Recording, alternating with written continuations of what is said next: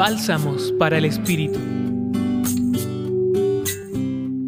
En el Evangelio de hoy, Juan nos muestra cómo Jesús enseña que su Padre nos conduce a creer y que aquellos que creen en Él tienen vida eterna. Hace énfasis además en que Él es el pan de vida del cielo y que aquellos que coman de su pan, es decir, que escuchen y acepten su palabra, no morirán. El texto nos permite ver el gran misterio de la Eucaristía.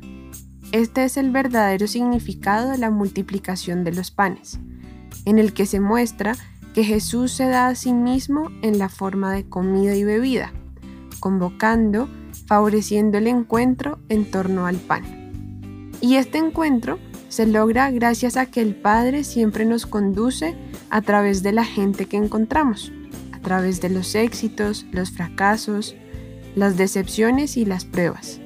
A través de todo esto aprendemos y podemos, si así lo elegimos, fortalecer nuestra fe, esa posibilidad de creer y que en la lectura nos recuerda que aquellos que creen en Él tienen vida eterna. La fe y la posibilidad de compartir el pan junto a otros es lo que permite que nuestra vida dure eternamente, que podamos vivir en plenitud. La próxima vez que uses un GPS que te permita llegar a un destino, recuerda que tienes un GPS interno también, que te está guiando a la casa de Dios si así lo permites. Así que te invito a que te preguntes qué tanto te estás permitiendo escuchar y confiar en esas alertas e instrucciones o qué tanto estás ignorándolas y luchando contra ellas.